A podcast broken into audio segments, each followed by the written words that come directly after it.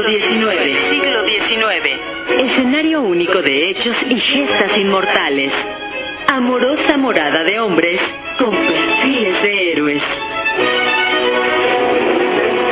El siglo XIX. Con José Manuel Villalpando.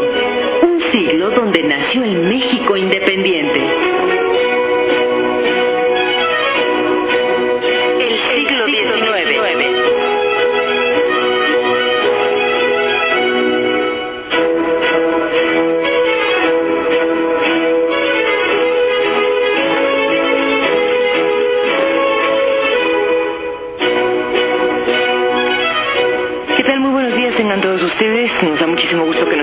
A través de las frecuencias de Horizonte 107.9 de frecuencia modulada y la B grande de México en el 1220 de amplitud modulada. También saludamos con muchísimo gusto a todas las estaciones que se hermanan a esta transmisión y que forman parte de este Instituto Mexicano de la Radio.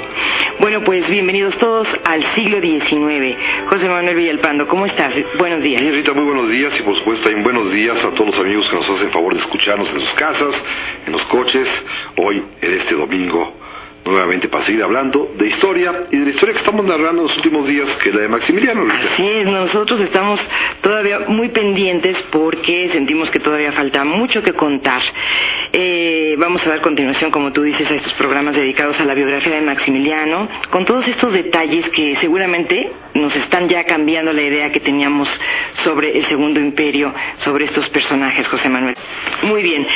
Bueno, José Manuel, dejaste a un Maximiliano la- el domingo pasado muy contento porque había recibido las actas que probaban que el pueblo de México lo quería como emperador.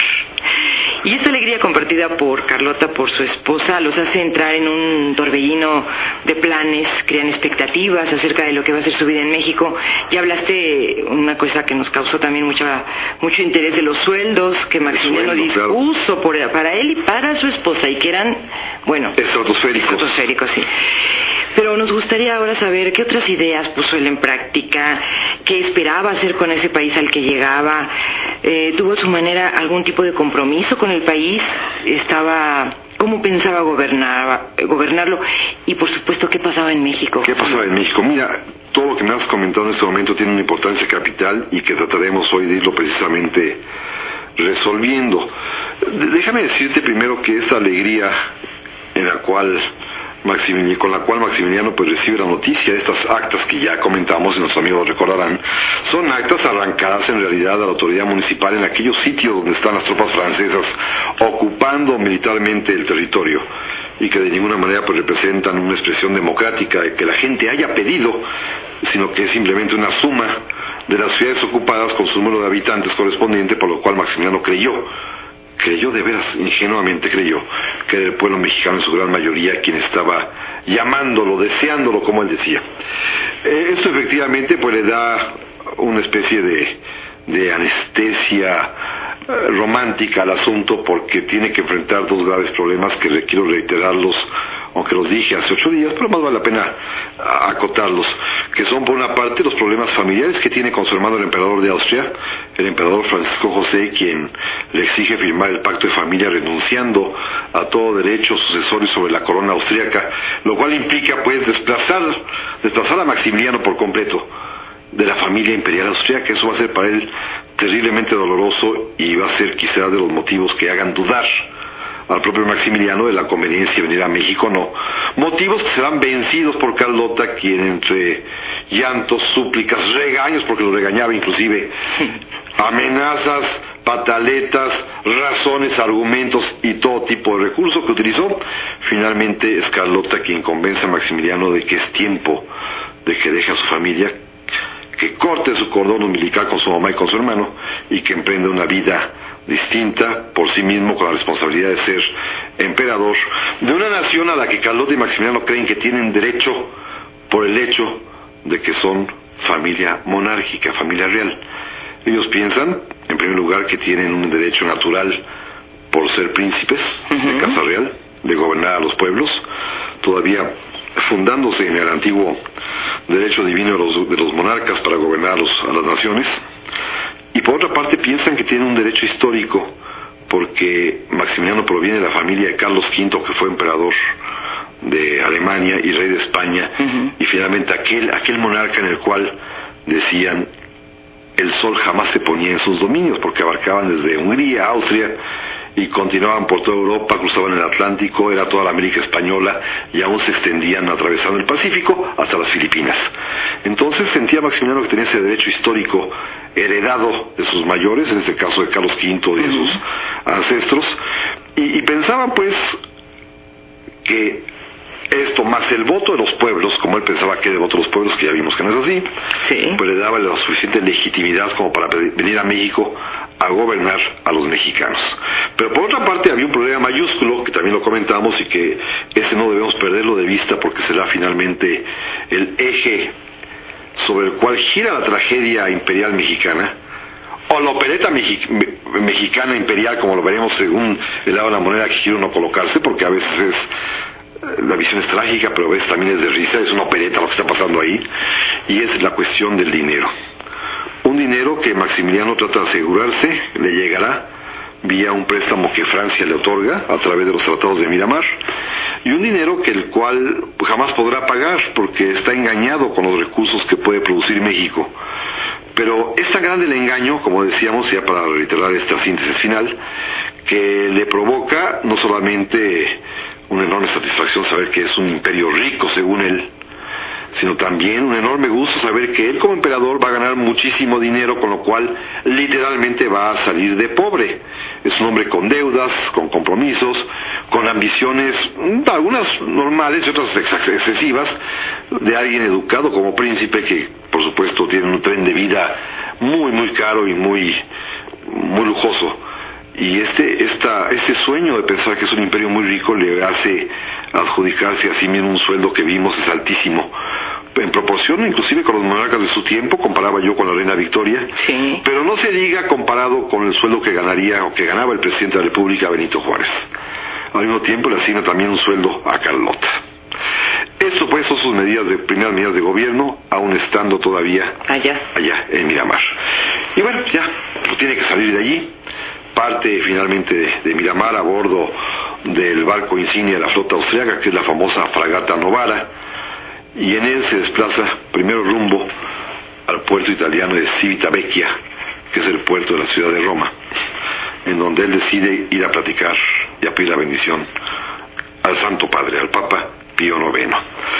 Aquí va a empezar la historia verdaderamente peculiar de Maximiliano el gobernante de México, que es una historia llena de contradicciones y de choques provocados por la propia indecisión del emperador, por, lo por la propia forma tan contradictoria de entender la política y de sus principios políticos, porque es un hombre que piensa que tiene el derecho divino para gobernar, pero de pronto inventa que quiere ser un gobernante con principios liberales lo cual pues ya es una contradicción en, términos, porque se atreve a aceptar un trono que le está ofreciendo una nación invasora, la francesa en México, para que venga a gobernarnos, y como dijimos hace otros días también, con el efecto final de que sea un gobierno amigo afín a Francia, quien le pueda pagar a los franceses una inversión leonina que platicamos hace estos días, el préstamo Jäger. Y al mismo tiempo el hombre cree buenamente o ilusamente que puede ser un liberal gobernando a los mexicanos y traerles una época de bienestar y de civilización, aplicando los principios que en Europa están en ese momento empezando a surgir, están de moda, de en boga además, que son los principios liberales. Entonces es un hombre contradictorio tiene, como lo decía alguna radio escucha la semana pasada que nos llamó, y le dimos esta respuesta, tiene como por principio un reconocimiento implícito a Benito Juárez. Esto parecería contradictorio, pero no, finalmente Maximiliano entiende que Juárez es un liberal y que como liberal ha, iniciado una, una obra. Carlota comentaba que Juárez había dado el primer paso. Maximiliano decía que Juárez había dado también ese primer gran paso en la obra de la civilización mexicana y él tenía o pensaba que venía a, a completarlo. Y el gran debate, el gran debate de su tiempo, Recordemos que estamos hablando de 1864 y está todavía muy fresca la guerra de reforma que sucedió en nuestro país entre liberales y conservadores, motivada en buena medida por la aplicación del gobierno liberal de las leyes que reforman la relación de la Iglesia con el Estado y la reacción conservadora que defiende a la iglesia, y entonces eso provoca un conflicto bélico que finalmente es eh, dirimido con el triunfo de Benito Juárez. Y esto pues, es, el, es el tema del momento. ¿Qué va a hacer Maximiliano con las leyes de reforma? Porque quienes lo han invitado, quienes han intrigado ante Napoleón, quienes forman la delegación mexicana que ha ido a ofrecerle la corona y ante quienes ha aceptado, a quienes les pidió aquello de que por favor que la nación me aclame con el voto popular y quienes finalmente le llevan la respuesta, son todos ellos mexicanos conservadores que viven en Europa y que han salido huyendo de México una vez que han perdido la guerra de reforma y que Juárez, por supuesto, pues no pueden vivir con él ni tolerarlo. Son antijuaristas, Son antijuaristas totalmente. Y ellos son quienes le ofrecen la corona, son los conservadores. Entonces, se quedan muy contentos e ilusionados cuando saben que Maximiliano, al momento de partir de Miramar, ordena que la novara ponga a proa hacia Italia porque quiere ver al Papa. Y los conservadores piensan, no, no, ya se va a arreglar el problema la iglesia, seguramente Maximiliano va a llegar a derogar de inmediatamente la legislación juarista, horrible de las leyes de reforma. Y pues no, se equivocaron totalmente. Se equivocaron totalmente porque Maximiliano en efecto va a ver al Papa, en efecto va y le pide la bendición para iniciar su nuevo gobierno, pero le aclara muy bien al Santo Padre que las leyes de reforma están firmes y vigentes en México aún durante su gobierno y que le propondrá un concordato para tratar de arreglar y limar las asperezas y que México y el Vaticano tengan una relación como en ese momento lo tenían todos los países de Europa, normalizada a través de un orden jurídico que es un concordato, que es como si fuera un tratado internacional, en el cual se establezcan pues las relaciones entre la Iglesia, el Vaticano y el propio gobierno imperial de México. Y esto los conservadores, Dios mío, llegará, llegará el día, que no tardará mucho, como ahorita platicaremos, en que los conservadores verdaderamente estén sorprendidos de que Maximiliano ha resultado, como ellos dicen, más rojo que Juárez. No solamente dejará vigentes las leyes de reforma, sino que va a dictar otras más todavía que endurecen la posición del Estado hacia la Iglesia, que controlan mucho más a los sacerdotes y a los obispos y que por supuesto le infieren más poder al imperio. Cuando ya no lo soporten más dirán que en lugar de traer a un emperador, trajeron a un empeorador. Y esto lo van a decir los propios conservadores, heridos y molestos, porque Maximiliano, repito, le salió a juicio de ellos peor que don Benito. El empeorador. El empeorador. Bueno, qué interesante este, que, esta expectativa de ellos no se cumpliera y, que Juárez acaba siendo, bueno, esta afinidad con, el gobierno monárquico. Es, increíblemente cierta, fíjate que jamás se verían Maximiliano ni Juárez, nunca tuvieron contacto entre sí. Hay una carta que probablemente se supone pudo haberle enviado Juárez, que es muy conocida, a Maximiliano en respuesta de una primera de Maximiliano a Juárez que no se conoce. No sabemos si la segunda es real o no, hay quien opina que es falsa, hay quien opina que es verdadera, pero sea falsa o verdadera, finalmente indica el estado de ánimo que podría tener don Benito al responderle a Juárez cuando le dice, oiga, gracias por invitarme, pero fíjese, yo no trato con invasores. Es muy buena carta, es una carta muy política, muy bien fundada, en la cual Juárez expresa un respeto por persona, personalmente a Maximiliano, pero le pone claramente los puntos sobre las IES y dice que con usted no trato porque usted es un invasor. Y en su coherencia, que ¿no? Que se ha vendido a los franceses y que está aquí por la punta de las bayonetas francesas. Y eso Juárez es bastante radical. Déjame decirte más para terminar este tema rápido, que cuando Maximiliano después de un periplo que dura un mes en el Océano Atlántico, que ahorita voy a platicar porque es importantísimo, cuando llega a Veracruz, desembarca para empezar se sorprende porque no hay quien lo reciba. Había unos cuantos gente ahí viendo el barco. Mira, llegó un barco. Nuevo. Nuevo, ahí bajó el emperador. La comitiva mexicana de conservadores mexicanos que habían ido a recibirlo, llegaron tarde, o sea, muy a la mexicana, llegaron tarde a Veracruz, ya había desembarcado el emperador, no había nadie, entonces Carlota y él estaban totalmente sorprendidos y tristes, pues mira, casi casi vas, los puros mosquitos y los soldados franceses, eso sí. Los franceses eran muy... ¿Y dónde están los mexicanos que nos aclamaban? Para empezar, Veracruz, no es el Veracruz que hoy conocemos, un Veracruz es un puerto más pequeño con poca población o población flotante porque en aquel tiempo no había aún los recursos médicos para combatir las tremendas enfermedades como las malarias y las fiebres amarillas y los mosquitos y esas enfermedades tropicales que causaban estragos muy grandes en la población. Entonces era una población solamente la residente la que aguantaba el clima y los demás pues se preferían alejar a las zonas altas como son Jalapa o Tehuacán. Y bueno, los mexicanos estaban ahí esperando y llegaron tarde cuando llegó Maximiliano, simplemente pues no hubo, no, no coordinaron, bien sus, llegadas. Y solamente estaban los soldados franceses esperando, los soldados franceses de origen egipcio y negros, sudaneses. Porque los soldados blancos se enfermaban, en cambio los, los hombres de color del ejército francés aguantaban bien esos tórridos climas. Y eran puros soldados turco y sudanés y egipcios ahí esperando a Maximiliano. Entonces debe una, es un cuadro realmente kafkiano para una pintura, el desembarco en Veracruz, en el que uno que otro mexicanito por ahí, un emperador rubio con su esposa belga, en medio de soldados turcos franceses en Veracruz, con las palmeras veracruzanas en San Juan de Lua de fondo, ¿no? Oye, algo básico, perdón la interrupción, esta maravillosa escena que describes, pero ¿ellos hablaban español? Fíjate que sí, los dos, tanto Maximiliano como Carlota, seguramente ambos con un acentillo, el alemán y él, ella medio belga, medio flamenco, francés, pero sí, sí hablaban español, recuerda que el primer día platicábamos, que Maximiliano tenía una educación esmeradísima como príncipe de la monarquía y que hablaba las lenguas propias del imperio austriaco, como son el croata y el húngaro y el propio alemán, los dialectos polacos en la región de Galicia, en fin. Hablaba también las lenguas vivas como el inglés, el francés y el español, y también las lenguas muertas como el latín. Es un hombre que tenía una, capacidad cultural enorme y Calote igualmente estaba formada al, a la misma, al mismo estilo. Entonces sí, eran políglotas desde aquel tiempo, seguramente con algún acentillo.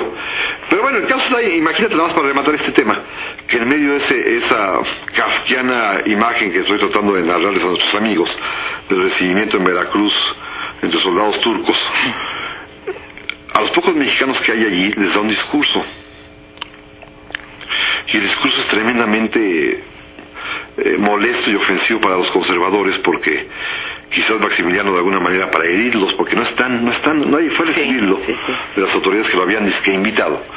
Les dice a los mexicanos que están allí que ha llegado a su nueva patria que se considera ya desde entonces un mexicano más y que su obra de gobierno fíjate bien lo que dice va a estar inspirada y va a tener como contenido el darle a México instituciones sabiamente liberales. Instituciones sabiamente, liberales. Y lo trajeron los conservadores. No, es una cosa sí, por completo, ¿no? Pero bueno, déjame regresarme a la novara y una vez que salen de Civitavecchia y que Maximiliano pues encierra en su camarote, no le hace caso a Carlota por unos días, está un poco triste porque finalmente va un poco a la aventura, va un poco con el enojo de su familia porque lo han de alguna manera hecho a un lado y ya lo han corrido. Va mucho sujeto a los franceses, sabe que depende de los franceses por completo, que él no tiene posibilidad de, de sobrevivir por sí mismo. Su mujer lo obligó, lo cual pues, es también así medio denigrante para él, o sea, es casi casi un guiñapo del destino. Pero bueno, ya de pronto se anima, es un hombre que cambia de, de temperamento y de humor muy fácilmente. Yo creo que era medio bipolar, como diríamos hoy en día. Y de pronto se anima, por supuesto, por ver el mal. El mal siempre fue su pasión enorme. Pero se anima también cuando empieza a soñar. Y es un hombre que sueña, y esa, esta parte de Maximiliano, humanamente hablando, es fantástica porque sueña cosas grandiosas. Quizás todos soñamos a veces así, pero, pero Maximiliano aparte tenía esa virtud esa, esa condición de ser príncipe para a veces hacer la realidad. Soñó un palacio maravilloso y lo construyó. Pero fíjate qué, curioso el destino. Él lo construye, el Palacio Miramar, cuando él lo, habita, habita la, primera planta, la planta baja, porque la mano está, no está, no está habitable. Él sale, se termina en su ausencia y nunca lo va a haber terminado. Hoy en día uno lo puede visitar, está perfecto. No, eso es una ironía. Pero se acabó poquitos días antes de que él muera habían acabado puesto el último, el último cuadro, el último serruchazo, la última Qué terrible, mármol, se acabó de construir el castillo en sus tres pisos del castillo. A él no le toca verlo jamás completo. Vivirlo. Carlota se alcanza a verlo y estar allí ya en esos momentos en que la locura apenas la atacaba y todavía que sí, que si no, Carlota sí puede estar allí y verlo. Pero él que lo seña, que lo concibe, que lo imagina, no lo verá terminado jamás. Qué cosa de la vida. Entonces, bueno, se pone a soñar. Yo me lo imagino paseando por la cubierta de la Novara viendo el Atlántico. Y comienza a soñar en su imperio nuevo. Y sueña de una manera, pues, muy principesca. En lugar de pensar en sus habitantes, en las necesidades del pueblo, o, o en los problemas económicos que hay, o en el gravísimo problema militar que tienen que enfrentar porque están combatiendo los franceses a la guerrilla juarista republicana, en lugar de eso se pone a diseñar, a concebir y a dictarle a algún amanuense el ceremonial de la corte imperial mexicana. Un libro, como un manual, donde se contienen bien relatados y detallados hasta los más mínimos detalles de cómo debe actuar, comportarse, vestirse todos los personajes que participan en la corte imperial desde las posiciones que van a ocupar en las ceremonias cada quien, hasta el tipo de vestimenta que van a usar los hombres, las mujeres, los niños, las niñas, los militares, los civiles, cosas hasta inauditas como las ceremonias públicas o hasta las ceremonias religiosas donde vaya a participar el emperador y la corte, todas fueron diseñadas con un lujo de meticuloso detalle increíble que te voy a poner un ejemplo. A ver. La ceremonia del jueves santo, del jueves santo en catedral para recordar la pasión de nuestro Señor, por supuesto, la última cena y el lavatorio de los pies. El ceremonial dedica páginas y páginas a narrar desde el momento en que entra en catedral el emperador con la emperatriz, quiénes deben estar a su lado, cómo debe de recibirlo el obispo, dónde se pone el mariscal de Francia, dónde se pone el gran canciller del imperio, dónde los príncipes que no había, dónde los duques, los marqueses que no poco había, pero bueno, todo el mundo estaba ahí, todo estaba diseñado, y hasta finalmente, ¿de qué tamaño debería ser y qué color la servilleta? con la cual el emperador secaría y enjugaría los pies de doce pobres elegidos entre los más pobres de la ciudad, Qué a los cuales después de que le lavan los pies, la bandeja de qué tamaño es, quién se la pasa, dónde pone el, quién pone el jaboncito, que la emperatriz tiene que poner el jaboncito, Maximiliano el sacatito y le da una talladita, la emperatriz le echa la agüita, el otro lo seca, y después los dos se acercan al pobre y le dan una limosna. Uno por uno, cada uno de los doce. Y luego, como salen, en fin, hasta ese grado de detalle se regula la vida en la corte sin contar cuáles son los días de fiesta, cuál es el día del emperador, qué se hace el día del emperador, cómo deben ser las cabalgatas por Chapultepec para ir a pasear, en fin, todo, tipo de actividad perfectamente regulado. En ese mes la- la planeó, la planeó en ese mes de viaje. En ese manual para el ceremonial de la corte imperial mexicana No. por completo, escrito, dictado por él, y fue la primera ley o la primera disposición o la primera forma de construir un imperio que él estaba ya soñándolo. Bueno, pues eh, imaginen ustedes estos detalles tan minuciosos y ahora vamos a conocer después del corte que vamos a hacer ahora, ahorita mismo. Bueno, pues si se llevaron a cabo y si se respetó todo, toda esta descripción de detalles. Las noticias del centenario. Las noticias de hace 100 años con Luis Enrique Moguel. Comisión para el Festejo del Centenario de la Independencia rinde su informe. Falso el rumor de que cerrará textilera de Río Blanco. Se inicia la conquista del aire en Zacatecas. ¿Sabe usted hacia dónde vamos? Este es el noticiero del Centenario. Se prepara un fastuoso festejo para conmemorar los 100 años de nuestra gesta libertaria. En el informe rendido ayer por el señor don Guillermo de Landa y Escandón, gobernador del Distrito Federal y presidente de la Comisión Nacional del Centenario, se reportaron los miles de oficios y comunicaciones que se han hecho llegar al respecto a las instancias involucradas. ¿Sabía usted que se han repartido 122 mil hojas impresas entre bases de organización, folletos, programas, boletines, etcétera? Lo más importante es que por fin se dio lectura al programa general de las fiestas del centenario, el cual fue aprobado por unanimidad. Hace días se difundió el rumor de que estaban por cerrar las grandes fábricas de hilados de Río Blanco y Cocolapan, situadas en las proximidades de Orizaba. Pues bien, nada más falso.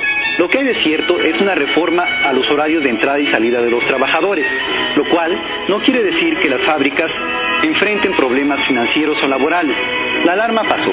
Los principales círculos financieros de la capital han vuelto a la tranquilidad. Y ni qué decir de los comerciantes de Orizaba, cuya actividad depende en buena manera de dichas industrias. Un par de jóvenes inventores, patrocinados por el rico hacendado don Pablo Romo Díaz, acaban de terminar una bicicleta que vuela.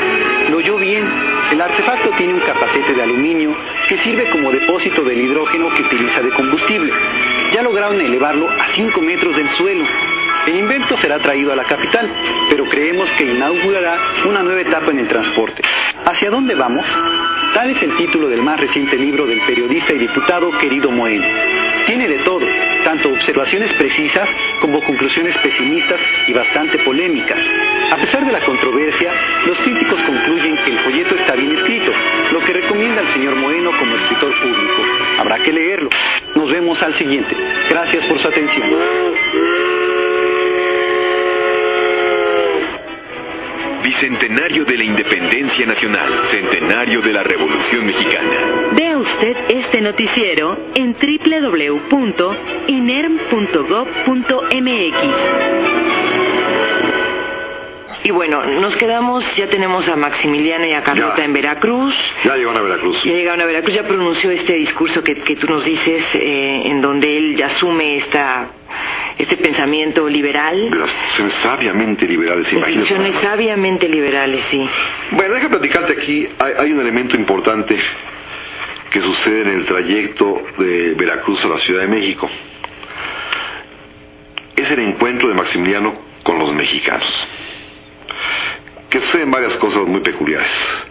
La delegación mexicano que la, mexicana que la debía recibir llegó tarde, como ya comentamos, y estaba encabezada por el hijo, ni más ni menos que de don José María Morelos y Pavón, que es el general Juan Nepomuceno del Monte que había ido a recibir a Maximiliano porque él había recibido el cargo del propio emperador de ser el lugarteniente del imperio. Ya, lo, lo recibe, se saludan, se cumplimentan y eso pues Maximiliano pues se aguarda ya el coraje, el coraje. Total, dice, pues ya llegaron estos, en fin, vámonos hacia México. Pero hay, hay una cosa muy curiosa que sucede ahí en Veracruz.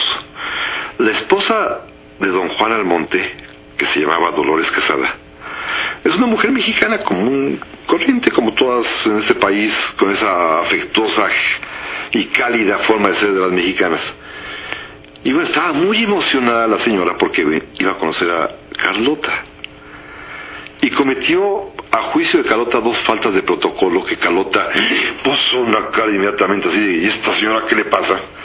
Porque primero, Carlotita, en lugar de su majestad, a la señora le ganó el cariño, le entró la confianza y no solamente no dijo majestad, sino que aparte utilizó el diminutivo del nombre de la emperatriz, Carlotita. Y se le deja ir un abrazo cálido muy a la mexicana.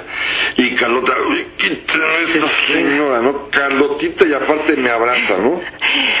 Pues la pobre Carlota estaba verdaderamente en un predicamento. Y peor aún cuando ya se sienta a tomar un cafecito o una copita para emprender el viaje a México, las ciudades mexicanas todas rodeando a Carlota y Carlotita por aquí, por allá y todas la papachan. Y fíjate, las ciudades mexicanas cometen una tercera falta de cortesía a juicio de Carlota. ¿eh?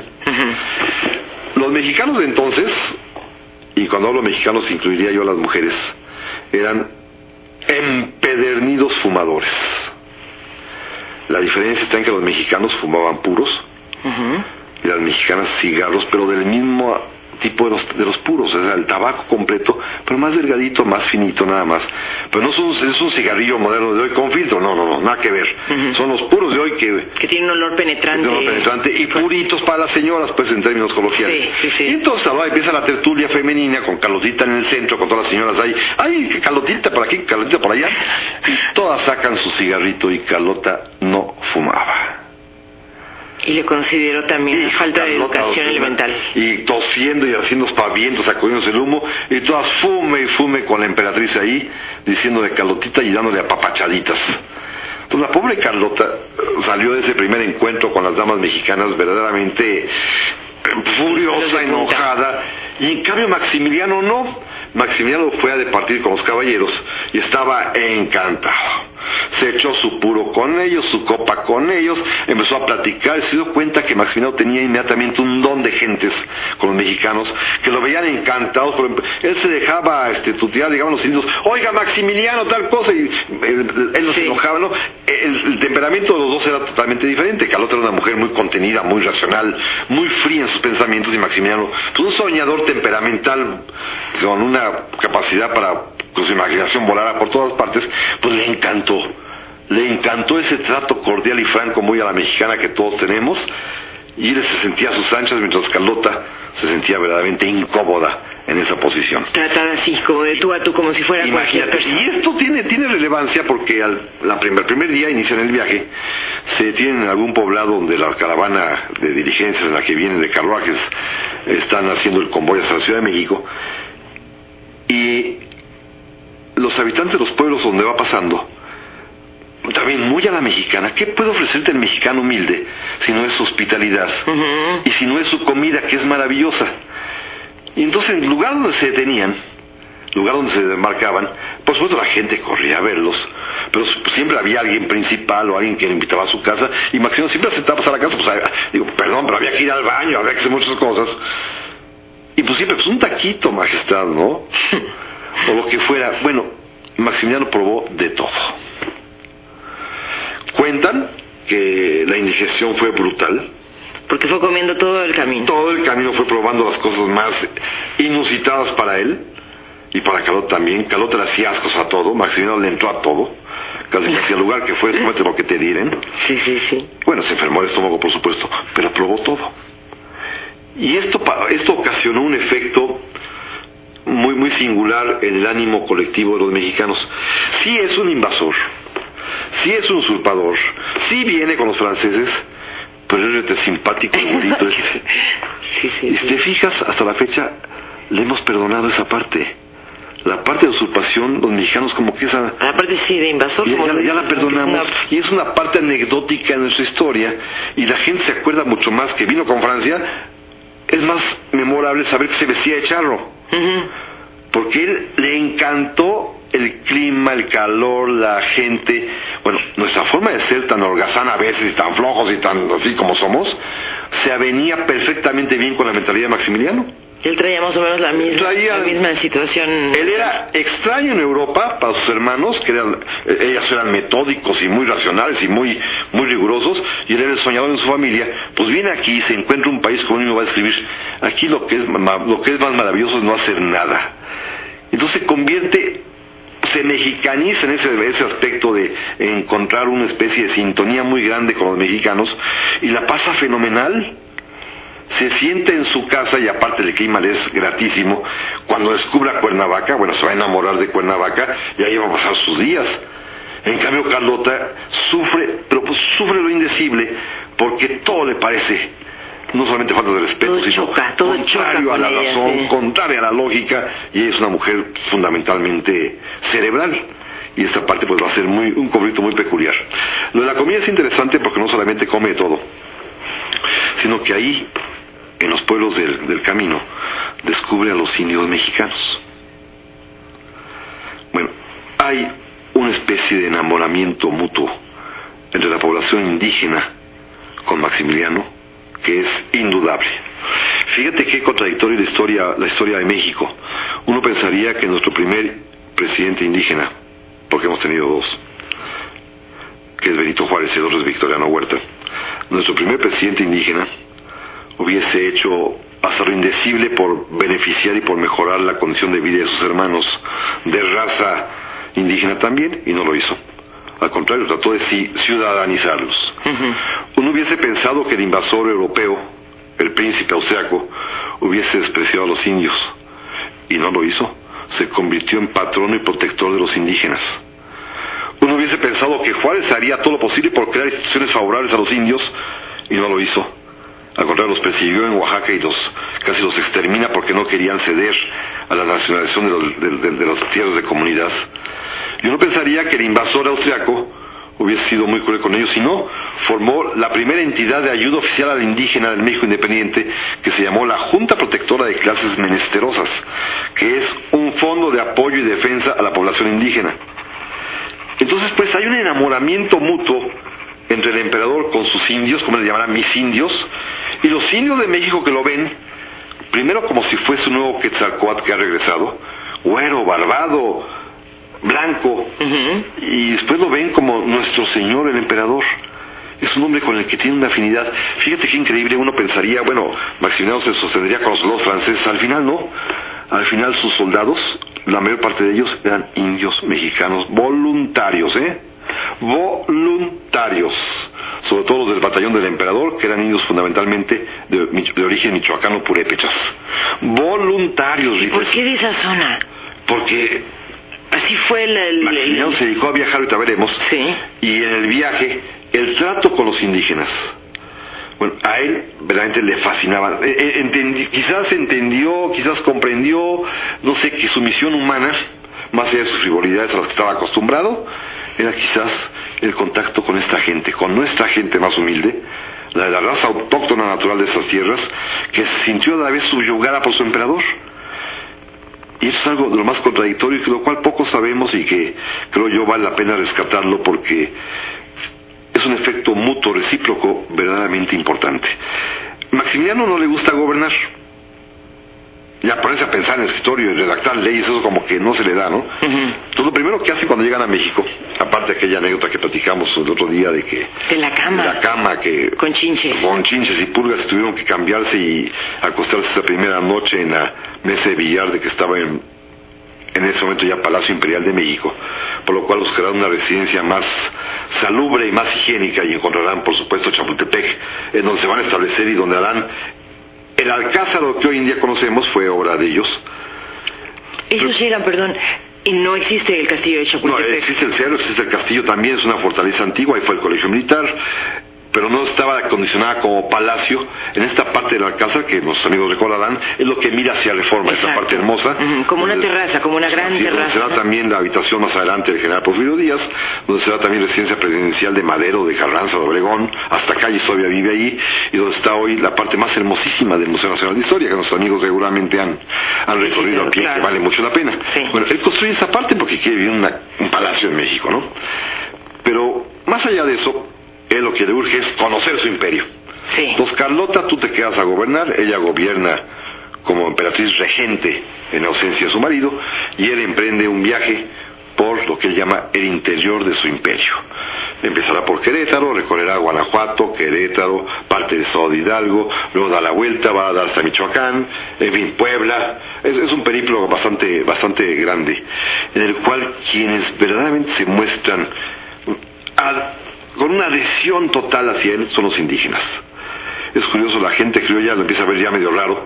Los liberales lo desprecian porque es un usurpador. Los conservadores lo desprecian porque es un emperador. Entonces el pobre Maximiliano está, con todo el mundo queda mal parado, excepto con los indios, que le tienen una fe una fidelidad tremenda. Fíjate, déjame aprovechar el tiempo para platicar una anécdota curiosa con respecto de, de los indígenas, porque la semana que viene tenemos que platicar a detalle ya los problemas de la sucesión, es decir, para que un imperio exista debe haber un sucesor, o sea, un príncipe heredero. Y no Como hubo un condición. príncipe- Y no hubo un príncipe heredero en México, entonces eso lo veremos con calma la semana que entra. Pero déjame darles un anticipo a nuestros amigos. En Querétaro, en este primer viaje para conocer el imperio sucedido en agosto y septiembre de 1864, Maximiliano estaba por ahí en Querétaro en las fiestas queretanas que hicieron en Sonora y recibió a todo el mundo, en fin. Y en eso le, le llevaron a un niño recién nacido de raza otomí, de padre desconocido, por supuesto, muchos casos así, y que la madre en el parto había muerto. Es un niño huérfano abandonado que tenía uno o dos días de nacido. Y se lo llevaron, mire majestad, pues este niño. No, a Maximiliano le entró una ternura así tremenda. Tomó el niño en sus brazos y tuvo un arranque que a mucha gente le pareció grotesco y a muchos otros enternecedor. Decidió adoptar a ese niño. No solamente eso, decidió bautizarlo y apadrinarlo él personalmente y le puso como nombre José Fernando Maximiliano no solo eso, y lo declaró príncipe del imperio. Ya tenía el sucesor. Un niño otomí que la acababan de llevar. Eso sí está impresionante. Imagínate el grito en el cielo de todo mundo. Entre las buenas conciencias mexicanas, ¿cómo? ¿Cómo hace eso, no? No, Otros no, no. ¿y por qué no tiene hijos con Carlota si llevan varios años de casado? Y otros piensan, qué barbaridad, este es un demagogo. Pues sí. De todo se piensa en ese momento. El caso porque es que tiene un arranque y adopta y reconoce como príncipe del imperio a un niño otomí que le acaban de llevar. Fíjate lo que es la vida. A los dos días el pobre niño muere de pulmonía. Venía enfermo finalmente, Sí. estaba muy, muy dañado el pobrecillo. Las condiciones de pobreza han sido terribles de esa familia. Y el niño seguramente el embarazo de la mamá ha sido una cosa espeluznante de, de hambre, de Pobre, de en pobreza. Y Carlota cuando se enteró, ¿sabes qué dijo? La divina providencia puso las cosas en su lugar. Qué dura. Imagínate lo duro. Pero los conservadores en la Ciudad de México decían, pero ¿cómo es posible? Luchamos tanto y fuimos por este güerito para deshacernos del presidente Zapoteca, para que nos haga con que nos va a dejar un príncipe imperial otomí. No, pues es que le salió todo al revés. Es que era Maximiliano, soñando en un imperio diferente, haciendo lo que le placía, porque el hombre era voluntarioso y caprichoso y hacía lo que quería.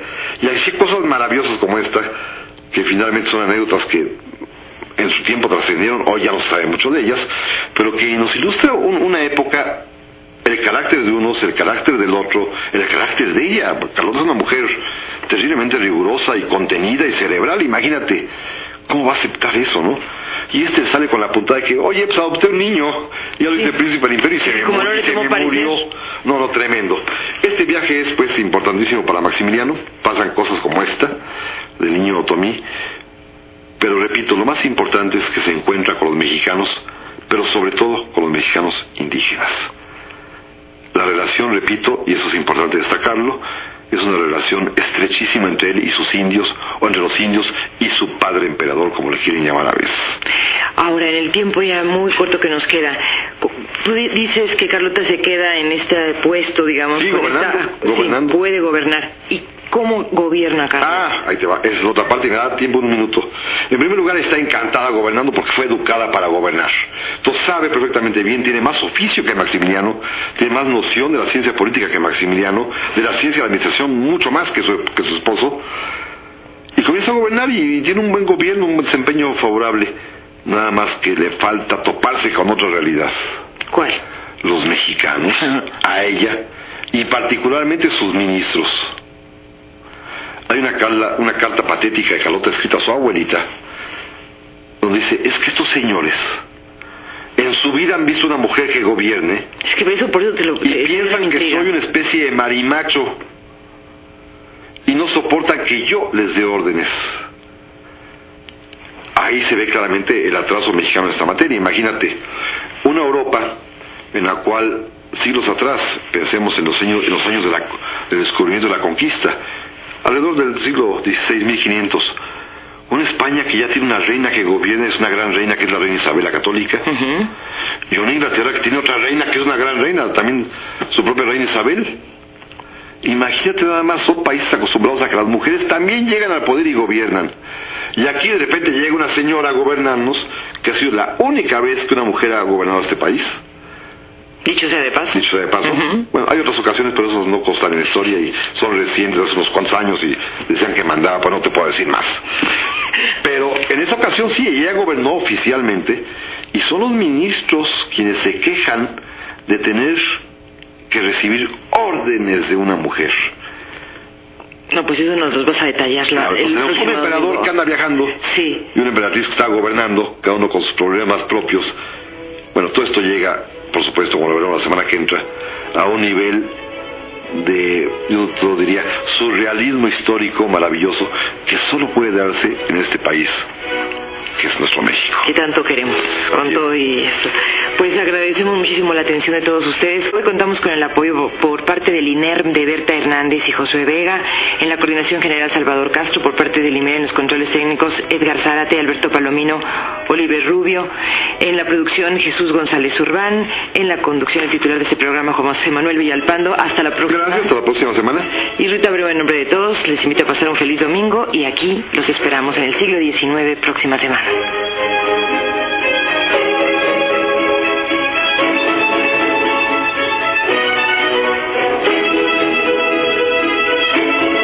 El siglo XIX. Escenario único de hechos y gestas inmortales. Amorosa morada de hombres con perfiles de héroes.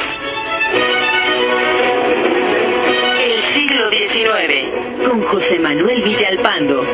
Un siglo donde nació el México independiente.